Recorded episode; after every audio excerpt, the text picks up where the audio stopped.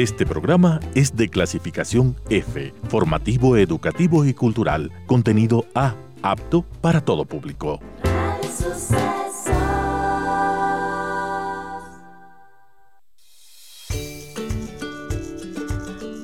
En este capítulo conversamos con la escritora, podcaster y coach Camila Serna, autora del libro Yo debería ser flaca, un mapa para navegar y reconciliarse con el peso, el cuerpo y la vida.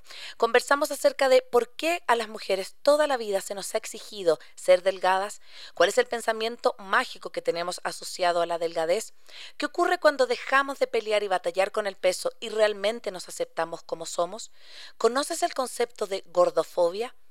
De qué manera podemos ser más autocompasivas y más amables con nosotras mismas y aceptar el cuerpo que tenemos, todo esto y mucho más en este inspirador y conmovedor capítulo. Acompáñanos.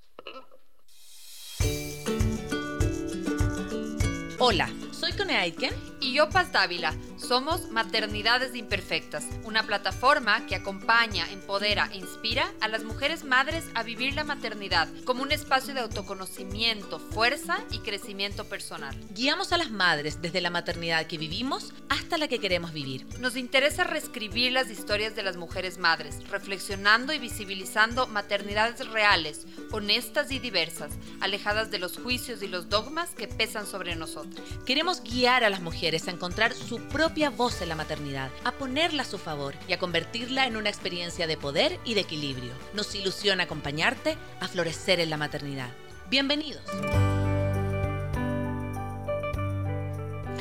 Hola a todos, hola a todas. Estamos acá en un nuevo episodio de Maternidades Imperfectas, este espacio que te acompaña, que inspira y que busca también hablar acerca de no solo la crianza, la maternidad, sino que a distintos aspectos que involucran la vida de las mujeres madres. Mi nombre es Cone Aitken y el día de hoy tenemos una súper invitada. Debo reconocer que estoy muy emocionada de tener acá a la Camila Serna porque hace un tiempo, em, no me acuerdo ya por qué, llegó a mis manos eh, su libro, todavía en formato no físico Em, llegó como título y yo empecé a mirar un poco lo que ella había escrito y dije, esto es lo que a mí me ha pasado toda la vida y me encantaría poder algún día, dije, entrevistar las maternidades.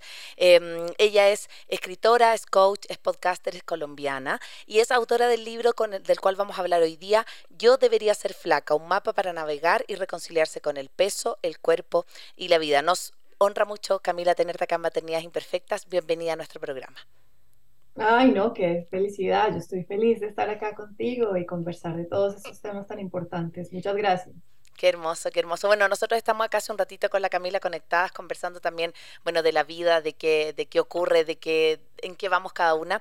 Pero mm, justamente hoy día es algo que a mí me ha, me ha, me ha dado vueltas desde que yo soy adolescente, ¿no?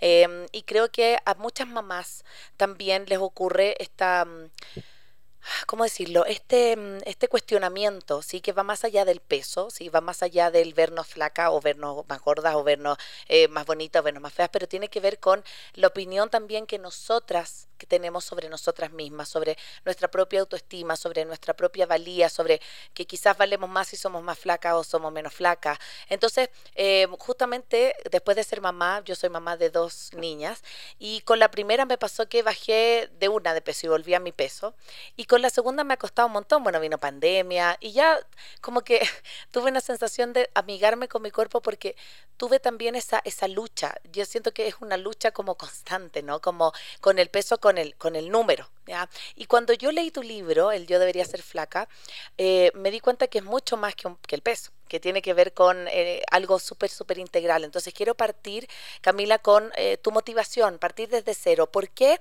decidiste escribir este libro? ¿Qué te motivó, tu historia o lo que has visto en otras mujeres? Cuéntanos un poquito de tu historia también para que las personas que están escuchando te conozcan un poquito y por qué escribiste el Yo debería ser flaca.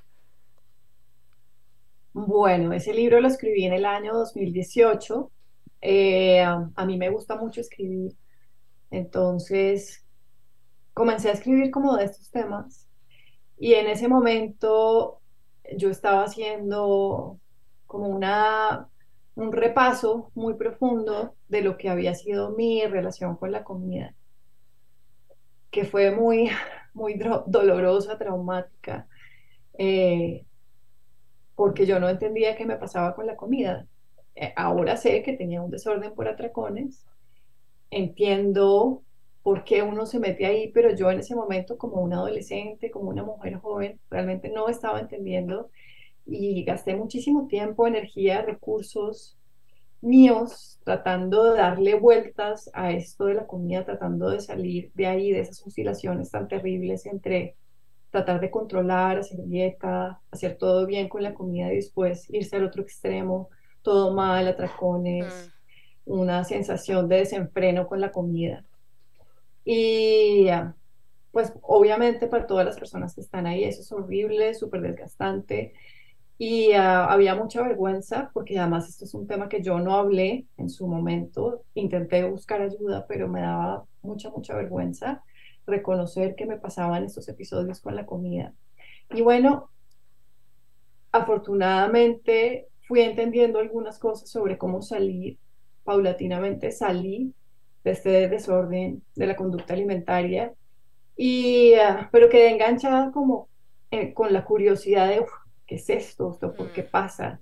Y comencé a entender muchas otras cosas que no había visto, cuál es el rol de los mensajes que, que vemos afuera, qué pasa con la cultura, esto es algo que me inventé yo, no, claro que no, cuál es la relación con el cuerpo, con la autoestima, o sea, esto es un cóctel muy grande, ¿sí? Y, y ahí una cosa llevó a la otra, comencé a trabajar con mujeres que también tenían esta situación, comencé a conversar con ellas y comencé también a integrar esto de la escritura y el libro comenzó a coger fuerza. Entonces, pues yo entré a esto por este desorden alimenticio sin entender muy bien también cómo se relacionaba con el cuerpo y qué era eso de la insatisfacción corporal. Mm. No sabía nada de gordofobia porque no, no, había oído el término, es algo que llevo entendiendo y de lo que llevo aprendiendo en la marcha. Eh, y, y, pues bueno, creo que como que eso ha sido el porqué de ese libro y el porqué de ese tema. Y, y, eso me encanta porque, bueno, al leer tu libro se nota que parte de algo que a ti te motiva y que algo que a ti te pasó. Entonces, e, es súper loco, Camila, porque yo, persona que hablo, mujer que hablo, no hay ninguna que durante su vida no haya tenido alguna dificultad, ya sea con sentirse demasiado flaca o que los demás opinen sobre lo tuyo. Y hay algo que a mí me pasa siendo mamá, que que yo quiero tener como súper como bandera de lucha y a veces me, me, cuesta porque yo siento que estamos en una sociedad que está súper acostumbrada a opinar del otro. ¿ya? Entonces, por ejemplo, yo trato que en mi casa no se hable del cuerpo del otro. Entonces, si es que tú estás un poquito más gordo, un poquito más eh, flaco o que no se habla del cuerpo. Entonces, yo soy una de las cosas que yo quiero como que la Rafa y la Lisa aprendan, que, que yo no puedo opinar sobre el cuerpo del otro porque no sé lo que le está pasando. Justo yo antes, cuando empezamos a ver este tema como de, de la entrevista, yo subí a mis redes la, la, la foto de esta entrevista que iba a tener hoy día contigo. Y una amiga me dice, es que yo vivo lo, lo, contrario, me dice, yo debería ser gorda, me dijo porque yo con la pandemia adelgacé tanto y tengo una contextura tan delgada que a mí todos me preguntan si yo estoy enferma, si qué me pasa, que por qué estoy tan flaca, que coma, que... O sea, me dijo, tengo la mirada del otro súper, súper arriba mío. Entonces creo que para un lado o para el otro tiene que ver con esto de por qué sientes que nos sentimos como sociedad todos en el derecho o en, más como en el deber casi de opinar cuando una persona o engordó o adelgazó o se ve mejor o se ve peor según nuestras miradas. ¿Qué efecto sientes tú que tiene esa mirada del otro en la constitución de nosotros como, como nuestro cuerpo, como nuestra identidad. Siento que tiene absolutamente todo que ver, porque además es una mirada policiva, ¿sí? es mm. una mirada de prejuicio, que sobre todo, yo sé que los casos de querer engordar o sentirse inadecuado por ser delgado pasan, pero sobre todo la mirada policiva se va hacia los cuerpos más gordos, ¿no? Eh, y eso es una realidad, eso es una realidad de la gordofobia. Claro, pero ese, eso que estás diciendo pues tiene absolutamente todo que ver porque somos una especie social que también se, se comprende en relación al otro. Entonces sí, los bebés no llegan criticando su cuerpo, odiándolo, agarrándose los gorditos, eso no pasa, ¿no? Afortunadamente con los niños que llegan sintiéndose completos y perfectos, pero la socialización es muy dura y empieza muy rápido, ¿sí? Entonces, en los colegios, una de las razones principales de bullying, pues viene por ahí, por cuenta del peso, ¿sí? Y hacia los niños gordos y niñas gordas. Entonces, eh, pues es un tema bien complejo. y, ah, y nos afecta a todos y a todas. Sí, sí, sí, de todas maneras. o sea, es mucho más a personas gordas, claramente, porque ellas tienen que enfrentar todo un sistema, ¿sí? todo un sistema de opresión que es la gordofobia, eh, gordofobia en la consulta médica, gordofobia cuando van a aplicar un trabajo, gordofobia, cosas, bueno, escenarios que nosotros no vivimos, pero es algo que mm. nos afecta a todos y a todas, de verdad, es algo que yo llevo entendiendo, o sea, al final tenemos todos un cuerpo, ¿sí? Y lo que sentimos y cómo nos relacionamos con el cuerpo importa. Camila, ¿nos puedes explicar un poco? Bueno, yo sé lo que significa la gordofobia, pero a lo mejor la gente que está escuchándonos no lo ha eh, escuchado y, y, has hablado de eso. ¿Qué se entiende por gordofobia? ¿Qué, es como fenómeno? Bueno, yo diría que la, yo no soy la experta en gordofobia y eso también lo he venido entendiendo con el tiempo porque yo habito un cuerpo delgado, yo no tengo la experiencia vivida desde primera mano de la gordofobia, sin embargo, pues te puedo decir que esta gordofobia es este sistema de opresión que, que, que se va pues en contra de la corporalidad gorda, ¿sí? que quiere negarla, que quiere casi que, que borrarla, mm. ¿sí? Entonces tiene diferentes maneras de operar y, y, de esto hay mucha literatura, yo le recomiendo mucho a la gente que está interesada que vaya y busque el activismo gordo, hay libros específicos de gordofobia, de cómo opera, cómo funciona, tiene diferentes niveles, institucional, interpersonal, eh, pero así a grandes rasgos, pues es esta ideología eh, que informa una cantidad de sistemas de opresión o de, de, funcionar en la sociedad que, que hacen que ser gordo sea muy, muy, muy difícil. Sí. Muy difícil porque la gente gorda se choca con, con, con estas creencias de que una persona gorda no puede, no puede habitar tranquilamente su cuerpo, que siempre debe estar en tránsito a ser delgado, delgada. Mm. Sí, se asocia con que estás, em, a lo mejor que, que estás como, eh, no estás saludable, que eh, incluso iba muchas, o sea, lo que tú también dices, como esta sensación de saber en el cuerpo que habitamos y que nuestro cuerpo es diferente, que nuestro cuerpo es diverso y que va a tener distintas formas, tamaños, formas, colores y sabores y que no tiene por qué haber una uniformidad. Pero yo tengo, bueno, no es una sensación, nosotras desde chicas, eh, sobre todo en la publicidad, en las películas, crecemos pensando que el, el, el cuerpo el 90, 60, 90, que hay que ser medio rubio, que hay que ser eh, más blanquito, que hay que tener ciertas características para poder ser aceptada. Y, yo en algún momento, cuando también eh, terminé de leer tu libro, hice un, post que era como nunca suficiente, porque me acuerdo que vi una foto de la Madonna y, está irreconocible la Madonna. No, es con a nivel de, de físico, me estoy yendo hacia otro espacio, pero tenía esta sensación de como que, por ejemplo, la gente que se opera demasiado, que se pone mucho Botox, nunca es suficiente para ser demasiado joven, ¿no? Como que siempre va a haber un poquito más que te puedas echar, una operación más que hacer.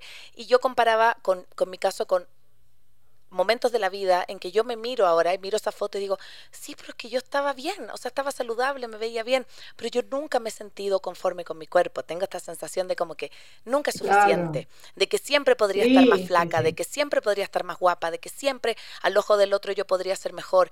Y cuando yo miro mis fotos digo, ¿qué me pasa ahí? Que, que, y, no es algo que me pase a mí, es una conversación que yo la noto súper, súper eh, cotidiana en muchas amigas a mi alrededor.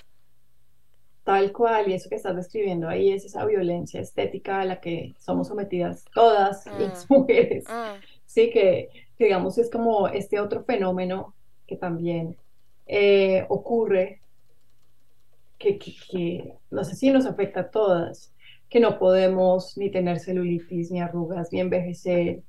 Sí, entonces es un paquete completo. Por un lado está esa gordofobia rampante y por el otro está esa violencia estética que es durísima que con el tema, por ejemplo, de las maternidades, ahí también entendemos la dimensión de esto, porque es como que la sociedad te, te invita a que tengas hijos, claro que sí, pero tienes que recuperar tu cuerpo casi que al mes, sí. ¿sí? Y, es, y en redes vemos estas super mamás que ya está como un bebé en brazo y haciendo abdominales y pues tomándose su batido y meditando, y yo no sé qué es eso, o sea, mm. eso yo no sé qué es la construcción tan rara. Sí, sí, como que tienes que estar inmediatamente igual que como estabas antes, sin como olvidando que acabas de traer una vida al mundo, ¿no? Como eh, y yo creo que, que, esa esa como necesidad, por ejemplo, el fajarte, el, el como que terminas de sales del, del, del posparto y tienes que verte como lo más guapo del universo y de verdad que la maternidad no es así, o sea, no duermes, eres un zombie un buen par de años, em, no no no comes no comes sentado. Yo no como sentada, o sea, cuando por ejemplo yo no como con mis hijas es como ay, que, o sea, digo, qué placer comer, comer completo, o sea, como tener esta sensación de, de degustar, de estar como disfrutando, porque yo siempre como con mi hija encima. Entonces, eh, justamente todo eso hace que las mamás también siempre estemos al debe con nuestro cuerpo también, porque primero pasa que tu cuerpo durante la maternidad es de un otro también, o sea, durante toda la lactancia y todo, ya tu cuerpo, tus pechos son para la lactancia, tu cuerpo literal entero es para entregarse y para, para cuidar de un otro y como que volver a encontrarte en tu cuerpo también es un proceso que requiere tiempo. Total, requiere tiempo, requiere que uno sepa que los cuerpos cambian y que eso es mm. normal, ¿no? Que, los, pues, que las pieles se estiran, se rompen, se arrugan, se vuelven plácidas y eso es normal. Mm. Sí, entonces cuando tú mencionas a Madonna, a mí me pasa que yo la veo a ella y yo también o sea, en mi cabeza ocurren muchas cosas cuando la veo ahora, porque sí, también veo a una mujer mayor que se ha hecho muchas cosas en su cuerpo y procuro, digamos, no irme como directo a, al prejuicio a ella, sino como que procuro intentar situarla dentro de lo que debe ser para ella relacionarse con esta cultura, la presión que debe sentir que la lleva a hacer esas cosas, ¿sí? O sea, debe ser muy duro debe ser muy duro. Eh, pues sí, no se trata como de juzgar las decisiones individuales que toman las mujeres para poder sobrellevar lo tóxico de esta cultura, pero a la cultura sí revisémosla porque, porque nos impone unas exigencias que no nos hacen bien. Es que si nos, si, digamos, si, si nos ayudaran a vivir mejor, más tranquilas, pero, no. no, es el caso, no es el caso. Yo, yo soy de formación actriz y cuando yo tengo muchas colegas que ya pasan los 45 y, y ya las ponen de abuelas en las obras, en la tele. O sea, en cambio, el hombre de 45, canoso, está guapo. Entonces está como el, el, el galán, el galán, de la teleserie. Entonces, efectivamente, a mí me encanta esta mirada que, que, tiene que ver mucho como con la compasión y la sororidad. Es como decir, eh, ¿qué le está pasando para que tenga que ocurrir todo esto? ¿Sí? Em, quiero partir esta segunda parte, esta segunda parte de la entrevista, con una frase que tú tienes en tu libro que a mí me parece súper, súper poderosa, que es de Lindo Bacon, que tiene una frase que dice, cuando consideras el alcance del pensamiento mágico que suele estar asociado a la delgadez, entiendes lo que significa la posibilidad de nunca llegar al cuerpo que deseas. Significa entonces que nunca vas a ser la persona que quieres ser. Es por esto que duele dejar la búsqueda de perder peso, porque aceptar el cuerpo no es solo aceptar lo físico, es también aceptar quién eres y soltar las ideas sobre la persona que deberías ser. Cuando leí esto dije, ¡guau! Tremendo. Yo creo que es mucho más profundo que perder peso. Cuéntanos un poco por qué incluiste esta frase y qué, qué trae para ti esta reflexión de Lindo Bacon. Bueno, ahí habla de cosas que me, me, parecen interesantísimas, como el pensamiento mágico, por ejemplo, que es ese pensamiento supersticioso tan asociado a esta cultura, mentalidad de dieta, que nos dice que si hacemos esto, lo otro va a pasar, es como este vínculo directo de causalidad. Pues creemos que cuando nos adelgacemos o tengamos este cuerpo idealizado, unas cosas maravillosas van a pasar, ¿sí? Sí. Entonces todo se traslada a ese futuro imaginado y perdemos el presente. Hmm. Y eso me parece fundamental, me parece que es un eje, porque cuando perdemos el presente, perdemos todos los recursos. Y si hmm. todo el tiempo estamos pensando, proyectándonos a esas versiones idealizadas que no llegan, porque de verdad no llegan, eh, bueno, ahí perdemos mucho y el costo es muy alto. Y otra cosa que dice ahí lindo que me gusta es, las, el deber ser. Mm. Y abandonar el deber ser, y sí, tal vez se hace un duelo por dejar estas ideas de, de lo que deberíamos ser, lo que debería ser nuestro cuerpo, lo que debería pasar en nuestra vida. Y es una pérdida, sí, se hace como un duelo. Y eso lo veo en mi práctica de coaching con las mujeres, sí, se hace un proceso de abandonar todas esas ideas y no es fácil, pero nos quedamos con la realidad de lo que somos, en donde todo puede pasar y es maravilloso. Mm. Pero tenemos que darle la oportunidad a todo esto, porque la cultura de dietas nos agarra tanto, tan fuerte, que de verdad sí creemos, sí tenemos como esta esperanza de que eso otro maravilloso sí puede pasar, que sí ocurre. Mm. Y no lo hacemos porque estemos locas, locos, sino porque es que ese mercadeo es muy fuerte y lo vemos en todas partes, a veces desde el discurso médico también, como encontrar esa vitalidad que nunca se pierde, esa versión tuya que, que nunca se enferma, que nunca se cansa. ¿Sí? Mm. Y y yo no sé, yo no, yo no he encontrado nunca esa versión mía que nunca se cansa. Yo tampoco. Yo tampoco, de hecho, estoy hoy día en la que se cansa harto. En esa estoy. en la que está súper cansada.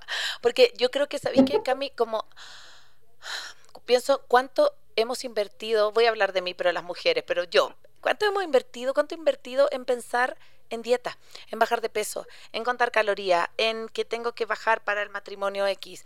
Que, o sea, un nivel como de, uy, de, cansancio mental que a mí me parece súper, súper nocivo. O sea, por ejemplo, a mí este, este, año me pasó que a inicio de año mi esposo tuvo un accidente súper grande y estuvo a punto de morir. Entonces, em, yo engordé, yo engordé como 6 kilos en un mes o un mes y medio. Y cuando lo conversaba con mi psicóloga, me decía, mira, lo que pasa es que el cuerpo me, es súper sabio. Y lo que estabas haciendo tú, estabas reuniendo fuerza, así como cuando era la época de las cavernas, estabas juntando eh, eh, como fuerza para lo que te tocaba, porque tú no sabías qué iba a, iba a pasar después. Entonces, eh, cuando yo acepté que lo que me estaba pasando, porque yo no cambié nada, ni mi hábito alimenticio, era puro estrés, nerviosismo, pena, ansiedad, preocupación, todo. Me dijo, cuando tú aceptes eso y aceptes que eso te pasó por un estado como crucial, un evento en tu vida, eh, vas a darte cuenta que el volver a tu peso, si es que así lo quieres, va a ser mucho más natural que imponértelo. Entonces, muchas veces también nos pasa esto, la pandemia, el nacimiento de un hijo, la muerte de alguien, e, eventos que obviamente se van a ver reflejados en el peso, pero como que no lo aceptamos, es como que aunque me esté pasando todo alrededor mío, yo tengo que mantenerme regia para mí, para mi estándar. Entonces, no se puede así. Mm, claro, y espectacular lo que estás diciendo, y qué importante sería que empezáramos a confiar y, mm. y, que abandonáramos estas ideas de que nuestro cuerpo, la vida no lo puede tocar, o sea, la vida no lo puede ni rozar, no nos puede ni salir ni celulitis, ni barros, ni mm. arrugas, ni nada. Porque no, la vida sí nos somos la vida, o sea que nos va a pasar todo, sí, nos va a pasar absolutamente todo. Y qué maravilla que este cuerpo que tenemos sea tan sabio que en ese caso que tú estás diciendo, sabía exactamente qué hacer. Mm. ¿Sí? Sabía exactamente cómo, cómo actuar. Eso no se puede patologizar. Tú no tenías que entrar en dieta. Mm. Simplemente dejarlo ser, dejarlo fluir. Y lo más probable es que cuando hubiera más tranquilidad en tu vida, tu cuerpo volviera a su set point, que es ese, mm. ese rango de peso que a los cuerpos nos gusta tener, ¿sí? O sea, sí existe eso, sí existe mm. esos sistemas innatos en nuestro cuerpo que regulan el peso, no tiene que ser todo un esfuerzo, no es una cosa de fuerza de voluntad, que eso a la gente le explota la cabeza, no tenemos que estar con nuestra gran fuerza de voluntad y berraquera, como se dice acá, mm. tratando de manipular el peso, sino que hay mucho de soltar. Pero eso no lo sabemos porque ya no confiamos, no confiamos en esos procesos, queremos estar todo el tiempo encima asegurándonos de que todo está como debería estar. ¿Sí? Y, yo creo que esto es como lo que tú contabas. Yo siento que así como estamos en la cultura de la dieta, en la mentalidad de que tú lo puedes controlar todo, está este positivismo tóxico de tú puedes, tú lo puedes lograr, si tú te propones ser flaca, tú lo vas a hacer. Y yo siento que eso nos ha hecho tanto mal, porque no, a veces no podemos. Demasiado, demasiado mal. O sea, es como, yo te juro que aunque a veces yo quiera estar más, no puedo. O sea, de verdad no me da.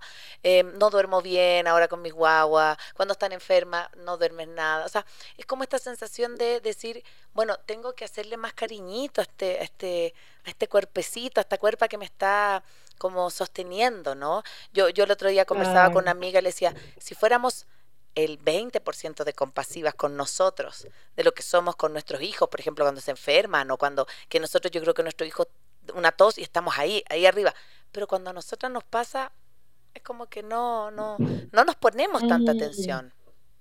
Tal cual, acabas de decir la palabra clave y es esa autocompasión. Yo he venido aprendiendo también que ese es uno de los antídotos para poder llevar y, contrarrestar como los, todos los males, Mm, todos los bichitos que nos implanta la cultura. La autocompasión está ahí para ayudarnos a volver a, a la sanidad, mm, a vivir bien, a vivir tranquilos. Y es un recurso maravilloso que cualquier persona puede comenzar a practicar. Y creo que es clave. A mm. mí me ha cambiado la vida y veo cómo, es- cómo le funciona a las personas con las que hablo, que al principio lo desechan como, ay, no, de autocompasión, no me hables de eso porque eso es como abandonarse, rendirse, Mm, tener mm. pereza. No lo entienden, sí, pero lentamente se va entendiendo como la única vía posible. Es la única, porque que violentarnos ya no sirvió, ya tratamos, ¿sí? Ya, Claro. ya le dimos la oportunidad a eso, no, no sirvió. Eh, si no es por ahí. Y otra cosa que quería decir del, del positivismo tóxico, tal cual, o sea, estoy de acuerdo, es obligarse a estar positivo cuando uno lo que necesita es, sí, claro, reconocer sus emociones en el momento, validarlas, tener autocompasión, pero no aplastarlas con positivismo. Es que no sirve tampoco. No. No, yo creo que te da una falsa idea, obviamente, de que está todo perfecto, de que tú estás todo bien, y en realidad, pues, que lo Mm, pasando pésimo. Eh, como, como validar el no estar bien. Y así yo también pienso lo mismo, validar no estar flaca para el otro. Me explico como, ¿por qué tengo que... em, bueno, yo creo que también, o sea, a ver, si nosotros ya vivimos eh, una adolescencia sin redes sociales, yo no puedo imaginar lo que es ahora ser adolescente y tener ese otro ojo tan fuerte que, que, que te está mirando, ya, que te está observando, porque claro, tienes el ojo de la persona al lado que también es súper duro, pero también ahora es como, tienes que subir tu mejor foto flaca, tienes que, yo a veces me pasa que conozco gente en vivo y digo, pero es que esta gente no, eh, que, es como fuera otra persona, porque como que te, te pintan, te maquillan una, una, una imagen diferente, porque yo creo que tienes que ser siempre guapo, siempre delgado, lo mismo que estamos hablando ahora, es como que, que hubiese cierto canon que cumplir y eso también es súper desgastante. muy desgastante, es que no te lleva absolutamente a nada. Y es que las Mm, redes, yo no me imagino tampoco, Cristóbal, mi hijo tiene, va a cumplir ocho, ya. obviamente no tiene ni asomo de redes ni nada por el estilo, pero me las va a pedir. Y yo no sé, no sé cómo sea eso porque me parece muy duro, muy Mm, complicado. Sí, ya, ya se ha visto, no sé, la noticia fue hace unos meses que salió todos estos documentos infiltrados de Facebook, que ellos ya habían hecho los estudios de cuáles eran lo- los impactos en salud mental en adolescentes y una de las cosas que salió fue que eh, chicas adolescentes estaban teniendo un golpe muy grande a su imagen corporal, a su autoestima, por todo el tiempo estar viendo estas imágenes aspiracionales que tú estás diciendo ahí de la gente que uno ya ni reconocería en la, si le pasa por la calle, porque son tantos filtros y tantas cosas, tantas poses, que es muy difícil, es un mundo ficticio, pero que igual estamos viendo todo el tiempo. Y, y, y tengamos en cuenta que también han hecho estudios de que cuando que la comparación igual opera de la misma manera. Tú puedes estar viendo una imagen y conscientemente saber que está retocada, que está Mm, photoshopeada, que tiene filtros. De todas maneras, el resultado es el mismo en cuanto a la comparación, mm, ¿sí? Puede que cognitivamente sepas que eso está fabricado. Igual si es algo que, a lo que te expones diariamente, pues el, el resultado es, es el mismo. Te vas a sentir mal contigo mismo. mm. Punto. Y las adolescentes son muy susceptibles de eso. Totalmente, totalmente. Este, este capítulo ha, versado sobre un montón de cosas que dan pie lo que tú escribes. Y justamente en la pausa musical conversábamos de qué nos pasa a, las mamás, ya centrándonos en las mamás, el espacio que está también orientado a este programa, mujeres, en donde fuimos capaces de dar vida, o sea, en, en nuestro cuerpo se gestó una vida. Pero obviamente al momento de que esa guagua sale al mundo, nuestro cuerpo cambió, hay estrías, hay celulitis, los pechos se cayeron, eh, hay ojeras, hay, hay un montón de cambios, entonces tú decías algo que a mí me parece súper clave, es como si nuestra mente cambia desde que somos pequeños, adolescentes, ¿por qué nuestro cuerpo debería seguir siendo el mismo? Porque tenemos también ese pensamiento de que voy a estar igual que cuando no tenía hijo y tenía, no sé, 20 años y me entraba el pantalón talla 38. Entonces, con ese con, esa, con esa mirada, tú hablabas de un concepto que a mí me, me, gusta mucho, que es el tema de la autoaceptación. Cuéntanos un poquito de eso, por qué se ha visto quizás o se malentiende, qué, qué, componentes tiene la aceptación y por qué es tan importante en este camino de, de, de querer y amar el cuerpo que tenemos. Sí, la aceptación es clave. Está, bueno, la aceptación en general, también la autoaceptación. Aceptación de los términos de la vida, de que los cuerpos cambian, envejecen, que la enfermedad existe, que nos vamos a morir.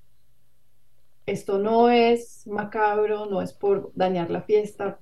No, es que tenemos que entender los términos de la vida para comenzar a tomar mejores decisiones. No somos eternos, no somos estáticos, ¿sí? Somos seres fluidos, cambiantes. Entonces, una aceptación de todo eso es clave, ¿sí? Y la autoaceptación, ya lo que dirigimos hacia nosotros mismos también es súper importante porque es lo que nos permite eh, no estar en guerra realmente. Mm. Mm. Sí, es lo que nos permite decir esto es lo que hay y esto está bien como decíamos ahorita en la pausa, esa posición no es pasiva, no está implicando inacción, o sea que ya no puedo hacer nada para mejorar mi vida, ni no, lo que está diciendo es, mira, hay cosas que puedes mejorar, ¿quieres mejorarlas? Pensemos cómo. Pero hay otras que no, hay otras que se salen de tu control, ¿sí? Mm. Sí, entonces, mira la constitución de tu cuerpo, la, la genética juega un rol gigante en el peso, hay muchos otros elementos, pero la genética es súper importante. Entonces, vamos a hacer una guerra en contra de nuestra herencia genética y la constitución de nuestro cuerpo. Vamos a pelear contra eso, queremos, o vamos a aceptarlo. Y vamos a mirar qué, qué de nuestra condición física podemos cambiar, cómo lo podemos cambiar, si eso lo permite la, auto, la autoaceptación. Pero hay otras cosas que no. Entonces esa mirada ecuánime, serena, más justa de lo que somos, entonces es súper importante. Y a veces este movimiento de la aceptación corporal, de la diversidad corporal, de la aceptación de la gordura, a veces dice, nos, nos critican, nos dicen no, porque es como una pérdida de agencia. Ustedes están diciéndole a la gente que se abandone, que ya no mejore nada. Y eso es totalmente equivocado. La aceptación es de hecho es un lugar, como decíamos ahorita, de empoderamiento, de respeto a la realidad, de entender esto es lo que hay, hay cosas que puedo mejorar, otras que no, y, eso es, pues, es un lugar cero pasivo, es de bastante empoderamiento. Sí, y de bastante, yo siempre lo digo como, como de terapiarse, de, mirarse, de, decir, no. Y yo creo que esto es un bonito ejemplo porque yo creo que a partir de lo que puede pasar en el peso, que puede ser un, disparador para un montón de cosas de nuestra historia. O sea, es como si yo no me estoy aceptando como en esto, en mi cuerpo, en quién soy, es que a lo mejor hay otros espacios también de mi vida que necesitan como mirarse, ¿no? Entonces me parece que, que puede ser un bonito camino también. Yo, yo concuerdo contigo, yo creo que hay mucha gente que eh, que alega o que, o que va en contra del, movimiento de aceptación corporal, de, de, que dicen, pero ¿cómo están incentivando que todos sean gordos? ¿Pero cómo ustedes aman a los gordos? Y yo siento que es todo lo contrario, es que tú estás invitando a que cada uno se acepte como sea, sea flaco, sea gordo, que, cada uno em, aprenda a vivir con el cuerpo que tiene que es mágico, que da vida, que es sabio, ¿sí? Entonces yo quiero, antes de cerrar el capítulo hoy día, Cami, que nos cuentes algunas estrategias que a lo mejor tienes en tu libro, algunos ejercicios, algo que para ti sea como un buen tip o una buena herramienta que puedes entregarle a las mamás que nos están escuchando, a las mujeres, también a los hombres que nos están escuchando, eh, que podrían eh, iniciar su camino a esto de aceptarnos como somos. Bueno, yo soy malísima dando tips. de verdad, me cuesta un montón, pero a ver, yo diría que hay como unos conceptos grandes que son importantes. Eh, prestar atención, digamos, por ejemplo, prestar atención a nuestra vida es de las primeras cosas que tenemos que empezar a hacer para salirnos de los ciclos que repetimos y repetimos, que son tóxicos. Por ejemplo, si estamos en un ciclo de dietas, así llevamos años y años y años, tenemos que, para salirnos de ahí, tenemos que comenzar con poner atención a lo que estamos haciendo, hmm. porque claro, el agarre es tan fuerte, la inercia es tan fuerte que ahí podemos quedarnos décadas más. Pero si comenzamos a poner atención, ok, ¿qué estoy haciendo? ¿Cómo me hace sentir?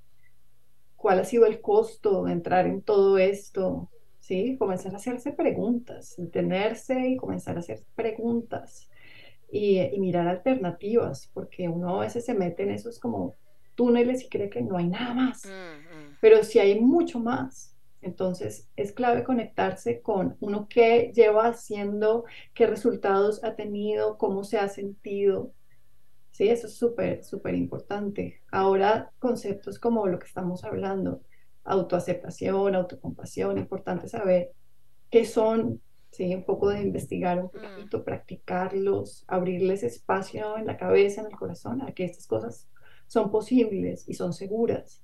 Y si uno no sabe bien cómo hacerlo uno solo, no siempre puede pedir ayuda a alguien que sepa, que acompañe el proceso, ¿sí? Comenzar a leer de estos temas, comenzar a, tener cuidado con qué uno consume en redes, por ejemplo, es tan importante. O sea, si uno se llena ese feed de una cantidad de cuerpos hegemónicos, super idealizadas las ideas, super mentalidad de dieta, pues lo, eso va a ocupar tanto espacio de nuestra atención que va a ser difícil creer que hay otros caminos. Claro. Entonces comencemos a, a ver en nuestro feed diversidad corporal, eh, todo ese tipo de cosas que nos muestran que el, que el universo es mucho más grande de lo que nos habíamos imaginado en estos temas, cuando la única vía era hacer dieta y tener un cuerpo perfecto. Mm. Hay otro universo mucho más grande, sí. Y están las activistas gordas, que son maravillosas, de verdad, eh, que en Perú no conozco ninguna, pero en Latinoamérica comienza a haber un montón de mujeres, sobre todo, que, de verdad nos muestran otras vías. Entonces, qué mm. importante comenzar a relacionarnos con todo eso. ¿Sí? Eh, no sé, no sé, hay, sí, la literatura, los podcasts en redes. Y, ah, y, bueno, yo creería que esas son cosas bien grandes. Mm. Con la autocompasión también.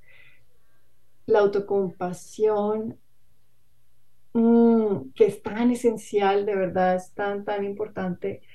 Yo diría que, que lo primero es, bueno, comenzar a prestar atención y comenzar a entender que existe esta vía, que existe esta posibilidad, que siempre uno tiene acceso a ella, que es, me voy a tratar bien. Mm. A veces no sabemos eso tan básico, de verdad no se nos ocurre que existe esta alternativa. No, no se nos pase por la cabeza que uno no se dé duro, que uno no se violente, uno cree que esa es la manera de solucionarse y uno no lo hace porque uno se odie, sino porque uno cree que por ahí es que uno va a estar mejor, si uno se trata duro. Mm. ¿sí? Pero entonces comenzar a abrir como el espacio a la suavidad, cuando nos enfrentamos con estas facetas nuestras que no nos gustan, comencemos a trabajar esa vocecita interna paralela a esa otra que es dura, pero esta otra es suave, ¿sí? Nos dice, estás en un proceso, eres un ser humano, vas bien, haces lo mejor que mm, puedes, y esa voz se cultiva, ¿sí? Mm. Se cultiva, se practica. No es de la noche a la mañana, pero, pero sí se fortalece, si uno pone como esta intención de, ok, voy a trabajar toda esta suavidad y la voy a dirigir hacia mí.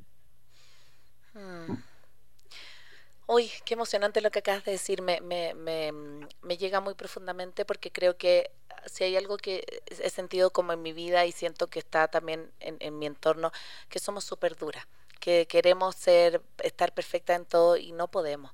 Y no está bueno, y, y creo que nadie es perfecto. y a mi, a mi, a mi hija, cuando veíamos Encanto, eh, esa película, yo, si algo me encantó de esa película es cuando la, la abuela le dice, no, es que nadie es perfecto sea, la abuela que buscó toda la ah, la perfección le dice, nadie es perfecto. O sea, como, la, y le dice, la magia eres tú, eres tú. Solo, solo tú, nadie, nadie más que tú, no, no busques mm. magia afuera. Y creo que eso, con eso me quedo. Yo cerramos siempre con ideas fuerza y yo me quiero quedar como un poco con eso, con, con la importancia de mirarnos, de querernos, de aceptarnos. Y que yo sé que todas venimos cargando con años de que los demás nos dijeron cuánto debíamos pesar, cómo debíamos eh, lucir, cuánto debíamos medir, cómo de, o sea, pero ya, es como soltar un poco eso y empezar a, a querernos porque también en nuestras crianzas si nosotros nos amamos, se va a ver reflejado eso. O sea, yo no puedo pedir que mis hijas se quieran y quieran sus cuerpos y se quieran a sí mismas si yo estoy todo el rato fajándome, escondiendo la guata, eh, pesándome, ellas van a crecer con, con eso como, como, un, como un dictamen, ¿no? Entonces, sí, independiente que, que, somos unos seres sociales y afuera hay mucho más que lo que pasa en la casa, también lo que ocurre en la casa es súper, súper importante para la constitución de la personalidad. Así que me quedo con eso. ¿Con qué, ¿Con qué idea te quedas o con qué, con qué cierras el capítulo, Cami?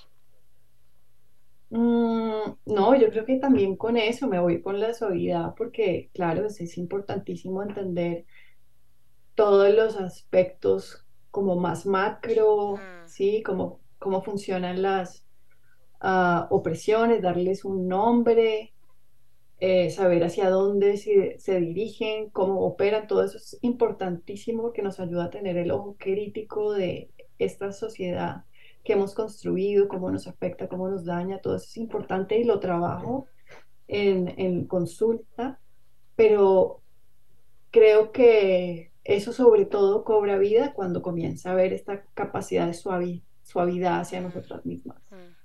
¿Sí? Cuando, ok, listo, está todo eso afuera, yo hago parte de ese entramado, tengo gordofobia, soy gordofóbica, de muchas maneras lo procuro deconstruir, pero me pasa igual también. Tengo mis modos de mirar gracias a la cultura, pero la autocompasión sí que nos ayuda como a coger toda esa información y, no sé, dirigirla de maneras muy amorosas. Mm. Sí, no, no como de más violencia o más actitud policiva, sino otra cosa, ¿sí? Otra cosa que construye, que, va de verdad cambiando algo muy desde adentro, la cultura a un nivel individual y después más colectivo. Uy, muchas gracias Cami, gracias por este capítulo, por, por partir de, de, contar tu historia en el Yo debería ser flaca y ser inspiración también para que a lo mejor muchas personas que estamos al otro lado, en otro país, en otro espacio, podamos también como tomar eso, mirarnos y mirar nuestra historia y poder hacer algo con ella. Así que eh, despedimos este capítulo con Camila Serna, la pueden encontrar en redes como Franca Maravilla, ¿sí? Franca Maravilla, ¿estoy bien? No, sí, pero franca.maravilla. Eso, franca.maravilla. Es que esa era mi cuenta de antes, entonces ahora es franca.maravilla. Perfecto, la pueden encontrar entonces a Camila en esas, en, en franca.maravilla y si tienen la posibilidad de comprar el libro, leerlo, de verdad está muy, muy, muy eh, bueno, no solamente por, porque es una guía, sino que porque yo creo que es un libro también escrito de mujer a mujer. Así que gracias Camila por acompañarnos. Recuerden que este capítulo va a ser reprisado el día domingo a las 12 del mediodía y va a estar en unos días más en formato podcast. Muchas gracias por acompañarnos. No, y a ti por la invitación. Gracias. Un placer. Un placer también. Nos vemos. Chao, chao. Soy Cone Aiken. Y yo, Paz Dávila. Gracias por regalarte este tiempo de autocuidado y crecimiento. Si quieres escuchar más capítulos y contenidos sobre maternidad y crianza, no olvides de encontrar nuestro podcast en iTunes y Spotify. Y a través de Radio Sucesos todos los domingos a las 12 del mediodía. Te esperamos.